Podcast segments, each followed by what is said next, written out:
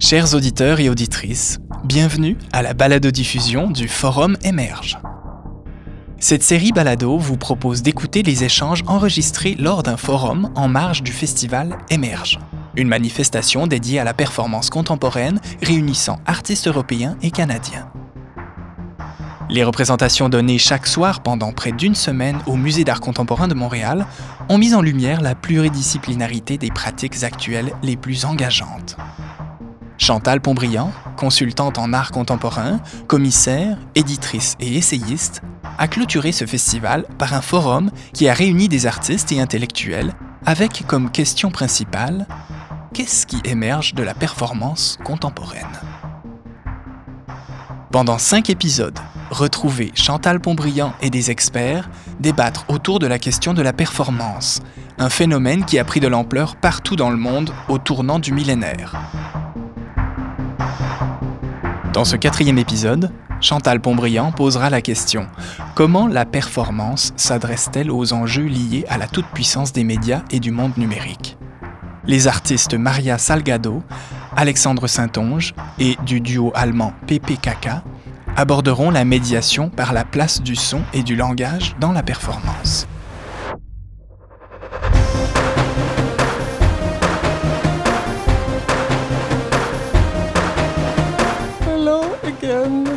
Alors, euh, voilà notre dernière session de, cette euh, semaine euh, mouvementée, n'est-ce pas? en fait, ceci, c'est le forum deuxième acte.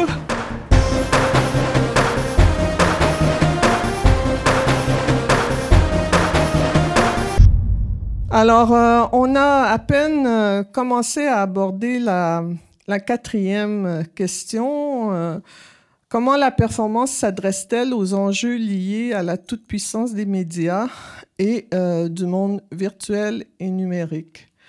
How does performance address issues related to the omnipotence of the media and the virtual and digital world? Alors, euh, Bon, euh, ce monde, ce nouveau monde dans lequel on est vraiment euh, déjà très profondément immergé euh, dans ce début du 21e siècle, il était quand même assez présent aujourd'hui dans ce qu'on a pu voir et entendre dans le travail, que ce soit dans le travail de Maria euh, Salgado, Salgado ou dans le travail euh, de Sarah et euh, Louis-Philippe. voilà. Alors, euh, et, et puis même dans l'autre performance qu'on a vue où il n'y avait pas de médias du tout, euh, d'une certaine façon, j'oserais croire que ça parle aussi de questions de médiation euh, ou de l'influence de l'environnement euh, médiatique dans lequel on est euh, plongé. How much is your work sort of taken up by this uh, mass media environment in which we are all plunged? Um, considering the fact that you really work with the rawness of language and of words, uh, raw, rawness of language itself, and with the materiality of words. Uh, and also, a sub question why is it so necessary for you to work between languages or in the in between? Or can is it in the in between or is it uh, sort of taking a trip to one country and then taking a trip to the other country? You know, considering how that in parallel are are languages parallel words, uh, worlds, or are languages connected worlds? Important, important question here in Canada. I would think. Yeah, many questions. well, I will start by the uh, the last one. mm, I don't think we live in a complete language. Never. Like uh, this is, um, of course, this does not mean that we we don't have one language or two or three, but that we are always in between in terms of um, well, we are communicating. Uh, that's something that is in between us, in between the people participating. So this illusion of homogeneity or of correctness or of uh, fluidity is something post-produced or something like this. And so, but I, am not gonna enter into the Canadian uh, uh, situation because I'm, it's my first time here. I wanted to respond to the situation of doing my work in an, in another country which uh, doesn't speak Spanish or not fully. And I always do this. If I perform in Finland or in Germany, I always try to do this kind of uh, letting me af be affected by by the linguistic uh, environment. Um, but the last piece I, I performed uh, is a good example of this. This person was uh, this person I recorded was not a, na a, native speaker of Spanish, but she speaks Spanish, and she was a native speaker of Galician, and you can feel the if you know both languages, you can feel the layers in her language. And I think this always happens in situa social situations, like you are changing your register and you are changing your um, even your dialect, and you are even not understanding the other one. So you are always like uh, completing the experience of language, and I think my work uh, tries to to be on this difference, uh, not only in language but in body and in in social situations. So I think it this is the way of uh, derail or deviate from the mass media culture. Also, I work from poetry, which is this very old and about to die uh, media. so that which is like a power and an impo impotencia, uh, impotence, or I mean, you can have. A, I think it's a power, but also it you start from a very low point. No, it's just language, voice, and then many people believe that this is dead. So it's easy to be outside from poetry, and that's the poetry I like best. The poetry that is not uh, mostly language poetry, no, like so clear that you know it already before reading the poem. Est-ce que quelqu'un qui aimerait commenter? Someone would like to engage in the conversation? Why do you think that poetry is um, about to die? I think poetry is everywhere somehow, even in maybe even in the mass media or in the new, uh, let's say, languages or new um, ways of expression. Do you think the old poetry, in terms of its only language and it comes from this and this tradition, is about to die, or?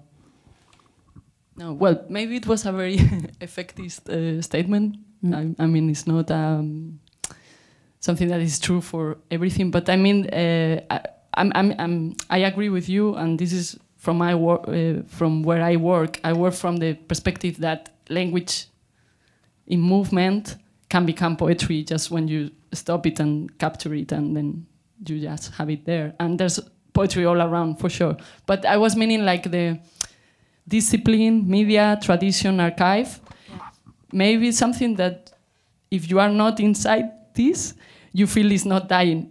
if you are inside this and you have to try and inhabit like the literary context, and you sometimes have the feeling that um, it's not uh, meaningful for so many people anymore. But saying that this is a big statement that it can change. Yeah, I think it's just transforming somehow. No, yeah, yeah, yeah sure. Yeah, yeah. Sound from language to sound.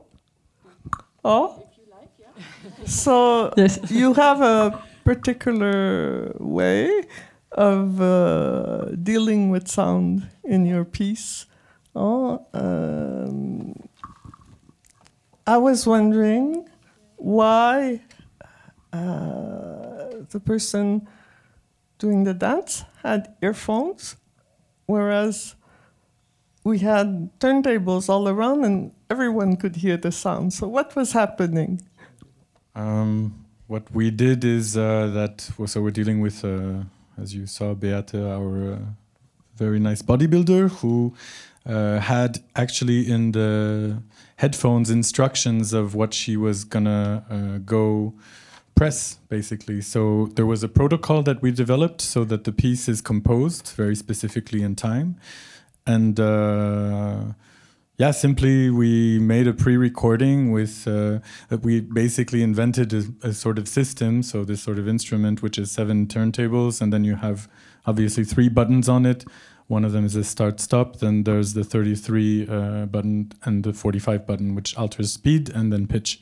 So in her choreography, what we when we dealt with her was that she would, in between these different uh, changes of sound um, assume different poses which were based on her bodybuilding competition knowledge yeah? So we didn't tell her exactly how to pose. And uh, the so she had in her headphones very specific uh, instructions. In a way i thought she was a bit like an avatar you know where she's following some kind of protocol that we're giving her. But at the same time there was this completely physical presence and what she was giving from herself was also extremely personal so I don't know, it was like a, a, a robot, but not exactly a robot. Um, and as well, I mean, we made an audio guide for her, basically, yeah. Because what we invented is an instrument, like or like a reusing or refunctioning of like another instrument. Um, and because she is not a soloist, soloist, he, she's not a pianist or she's not, you know, she's not a musician, basically. That's why we couldn't pre-learn it with her. It was basically impossible to tell her, let's say, the harmonics or the the way how an instrument works, in order to, for her to make it or to play it. So basically, her discipline, which is the bodybuilding and the posing and the training and all this, um, needed to come together with our desire to make her play like be the soloist in this um, in this piece, and that's why we made this um, other sound piece not audible for the audience, but only for her, so that she would move within this other realm, which is kind of invisible for everyone else. So it's basically a sort like it's me, it's my voice, and I'm saying, please enter the stage and go to this and this record player. Please press now this and this button. Please turn around and go to this and this record player. For, so for that piece, like the timing is always the same. Yeah. Okay. I mean, it's the second time that we perform this piece. Um, for the circumstances, we waited a bit longer than the previous version because the previous version was embedded in a concert where everyone had sort of 10 minutes ish. Um, and now for this occasion, we made it a bit longer so that it stands for itself. Mm -hmm. um, that's why it's only for this occasion and this timing. Probably the next adaptation will be different uh, again. Mm -hmm. uh, so we've just been hearing uh, Sarah Ancelle Schoenfeld and Louis-Philippe Scoufras. Scoufaras. Uh, good. um, and um, and also uh, questions coming from or uh, comments from Uriel Barthélémi. Voilà. Alors, yes. Uriel? And I have another question. Where where does the the sound come from? Like the vinyls? Um, yeah, we, it's we had it in this uh, small text that we shared during the presentation that they were distributing. But no, it's you haven't read it. And I uh, didn't get a copy. Oh, really? Hmm, I have to talk to Anne Leonie. No, no. So uh, basically, we we uh, we recorded uh, in uh, field recordings in industrial cow stables in Germany. Yeah, so we went uh, into two different locations. One of them had like five thousand cows. The other one had a bit less, like three hundred. And uh, we just did field recordings, some up, very up close, some of them just like that. And then we made different soundtracks, and we had the idea that we were going to make seven different notes out of these. That's why we have seven records, so that we can build a whole scale like a classical scale of do re mi fa sol la si, yeah, like this.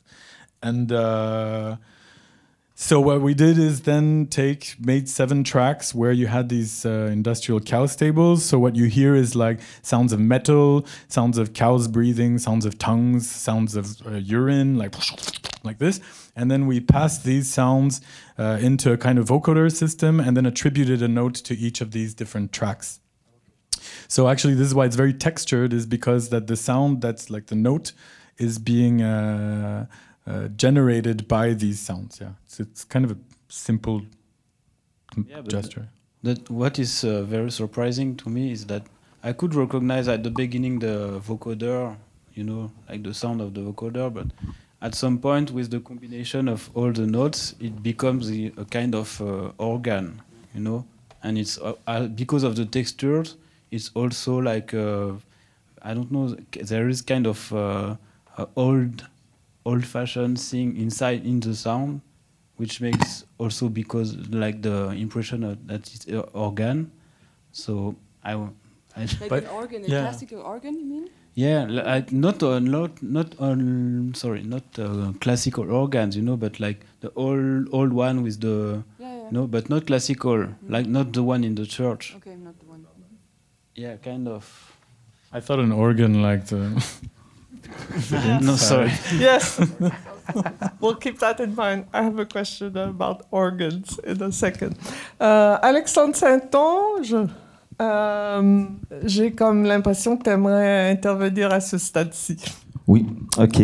Mais oui, par rapport à, la question plus du son de la technologie, mais c'est sûr, euh, par rapport à mon travail, moi je travaille toujours spécifiquement sur cette idée donc de la transformation du corps performatif à travers justement ces médiations, qu'elles soient sonores, visuelles, textuelles, etc. Fait que ça rejoint euh, aussi le travail de Maria qui travaille dans, une lignée aussi, euh, dans mon cas, de poésie sonore, etc. Mais toujours en lien avec certaines technologies, des technologies autant euh, numériques, high-tech, low-tech ou même des choses très proches de l'analogique.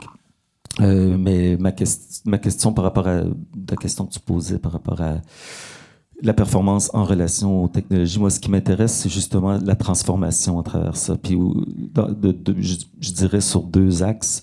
Un axe plutôt euh, analytique, puis un axe euh, qui serait, sans dire critique, mais réflexif par rapport au médium. C'est-à-dire, moi, ce qui m'intéresse, c'est tout le temps d'analyser ce qu'un médium fait, ce qu'une technologie fait, puis de m'inspirer exactement de son fonctionnement pour voir comment je peux le transposer euh, aussi au niveau conceptuel, puis comment les, les concepts émergent de l'analyse du médium lui-même pour voir euh, comment je structure une performance. Par exemple, toute cette idée hier que je parlais par rapport du deuil de l'origine, puis de cette idée de, de l'effet, c'est-à-dire de partir d'une cause, euh, puis que la cause disparaît à travers ses effets. C'est ce qui m'intéresse, par exemple, avec différentes technologies. Je vais y aller de faire aussi simple qu'avec le microphone dans lequel en ce moment je parle. C'est-à-dire ma voix, une fois qu'elle passe à travers un microphone, euh, elle provient donc, ma voix provient d'une source organique, mais une fois qu'elle est médiée par un microphone, elle n'est plus euh, organique, elle devient un signal électrique. Donc, elle devient quelque chose qui n'est plus organique. Donc, ça devient un double négatif, en fait. Fait que je m'intéresse toujours à cette idée, comment la médiation crée un espace négatif qui crée comme une espèce de fantôme, en fait, un, un espace fantomatique euh, du corps performatif. Puis je, m'inspire de ça pour créer comme cette idée d'une présence de l'absence, par exemple, par rapport au microphone, mais aussi par rapport aux technologies que j'utilise quand j'utilise des capteurs de mouvement, euh, les traitements euh, informatiques, etc. Ce qui m'intéresse, c'est justement de voir comment le corps se transforme une fois qu'il est modélisé, par exemple, par un ordinateur. Même chose, pour moi, c'est le même principe qu'avec un microphone, que ce soit une technologie simple, une technologie euh, plus complexe, ça devient euh, avec les ordinateurs. Donc, il y a une modélisation euh, du corps et ça devient autre chose, euh, du son dans mon cas souvent, mais aussi des, un, un, instrumentarium pour générer du texte en temps réel en relation à ça pour que finalement voir comment la présence performative disparaît euh, à travers sa médiation, mais pas d'une manière euh, triste,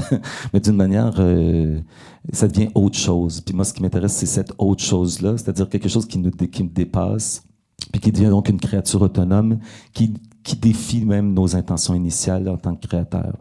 Puis donc, quand justement ce corps performatif devient autre chose, pour moi, c'est euh, la même chose que je fais quand je suis dans un acte performatif, c'est-à-dire même de performer. Je, je, parlais du microphone à l'ordinateur, même pour moi, même analogiquement, même quand le corps performe, c'est-à-dire euh, juste de bouger dans l'espace, etc., le rapport au temps fait qu'il y a toujours une, euh, un rapport, une tension justement entre l'actuel et le virtuel qui fait que pour qu'un corps est en mouvement, il faut qu'il y ait quelque chose qui ne soit pas, quelque chose qui, qui n'existe pas encore, puis qui est toujours en tension vers un... Fait une tension entre le concret et l'abstrait. Et donc, même là, on est toujours en transformation. Fait que moi, c'est plus les principes de transformation qui m'intéressent. Et donc, que ce soit un microphone, un ordinateur, n'importe quelle technologie, il y a une traduction qui se fait.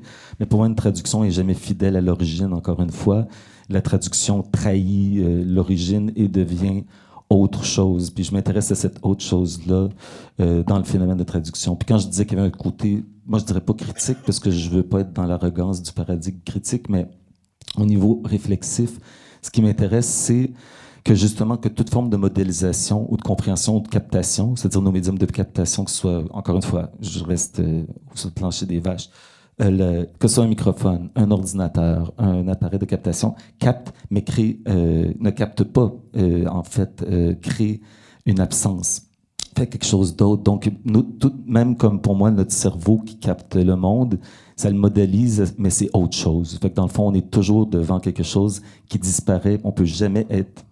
Toute traduction est jamais fidèle à l'origine. On peut pas le capter. Donc, tout est pour moi reste insaisissable, demeure insaisissable.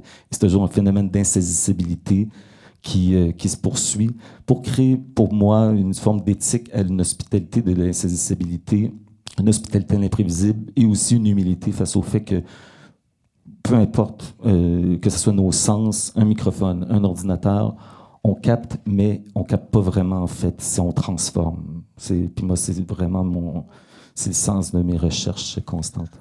En français, on a une belle expression qui consiste à dire euh, faire bouger les lignes. Mhm. Euh, et en anglais, je pense qu'on peut traduire ça par euh, thinking out of the box. C'est une expression qu'on entend de plus en plus. Et, et, je pense que c'est ce qui se passe beaucoup avec la performance aujourd'hui. c'est un entraînement à faire bouger les lignes, un entraînement, euh, um, how do you say in English, uh, uh, entraînement, I forget now. Training for thinking out of the box. Didier, euh, ta pièce, Strike Zone, zone des prises. Alors, parlons de zone, justement, parce que euh, un peu ce que vous dites, c'est que, euh, et en faisant bouger les lignes, c'est qu'on on réussit à passer d'une zone à une autre, même des zones qui semblent infranchissables. Tu as parlé de frontières tout à l'heure, euh, Alexandre, je crois. Alors, oui, de seuil, on, on réussit. dans ce sens-là, la performance est très performative, n'est-ce pas? Bon, même si David dit performantiel, euh, bon, je comprends. Alors, euh, Didier, comment, comment on passe d'une zone à l'autre chez toi? um, how, do, how, do, you strike a zone? How do you strike a zone? strike a pose. Um, Didier, Didier, um, for the podcast. Um, Didier Morelli. Didier Morelli, Daddy or Morelli.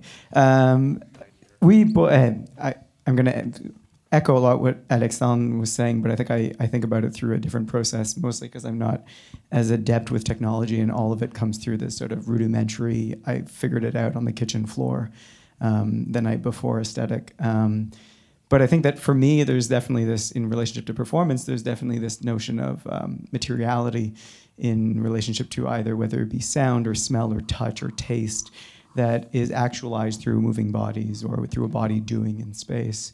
And so everything that I emit in a performance is not always coherent at the moment where it's em- emitted or sent out into the space, but it's it takes on a shape and then gets transformed uh, as like an energy mass, whether it's by me speaking into a microphone and then enters the space, and then it sort of gains new senses or falls into place in ways that are either interesting or get totally lost and become incoherent.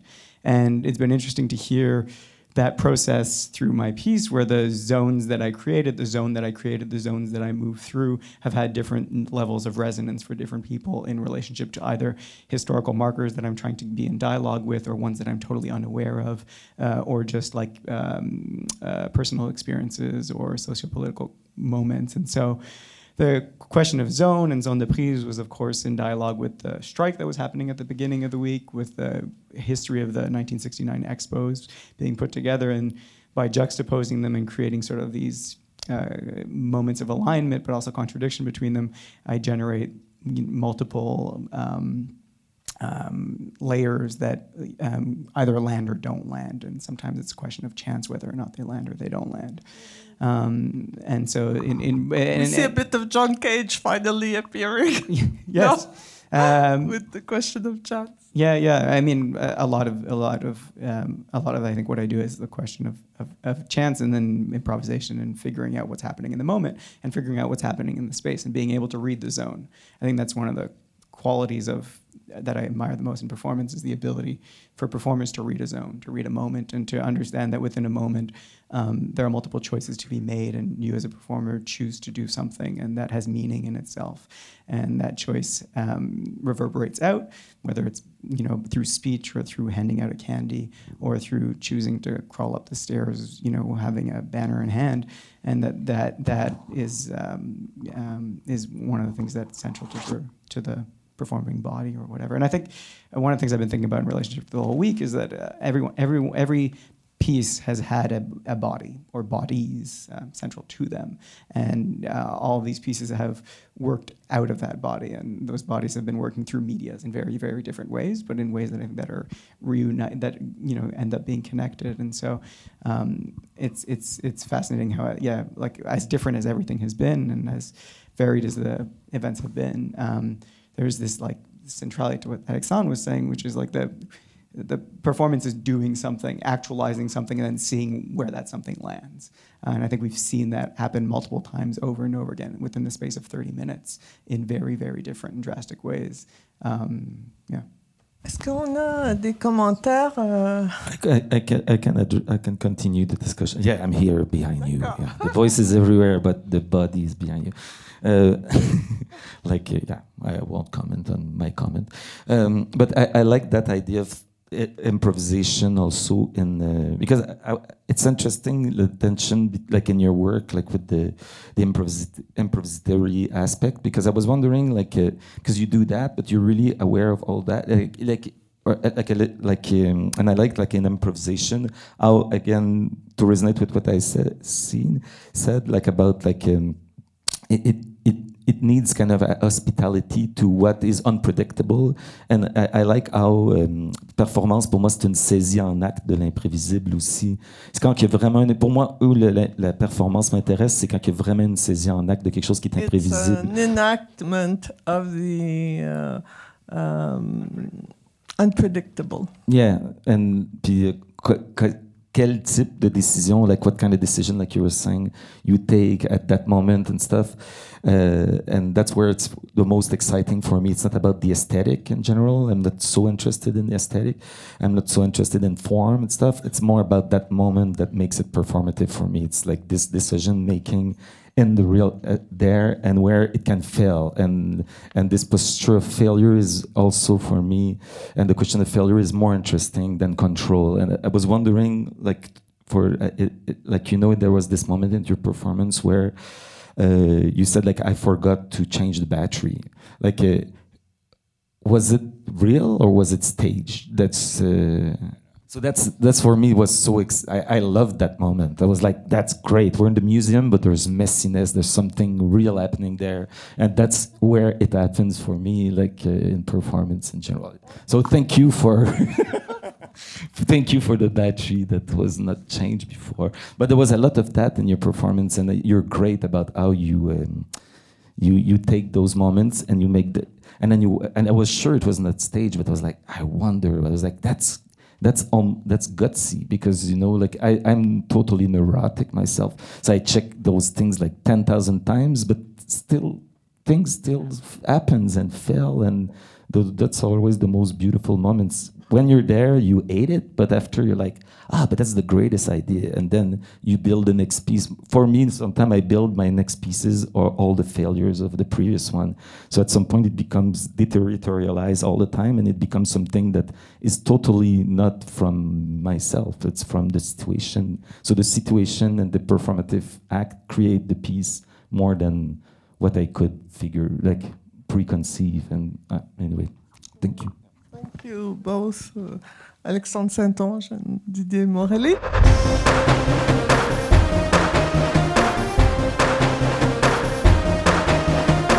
Dans le prochain épisode, Chantal Pontbriand et ses invités échangeront autour de la question Quelle est la place du corps dans la performance?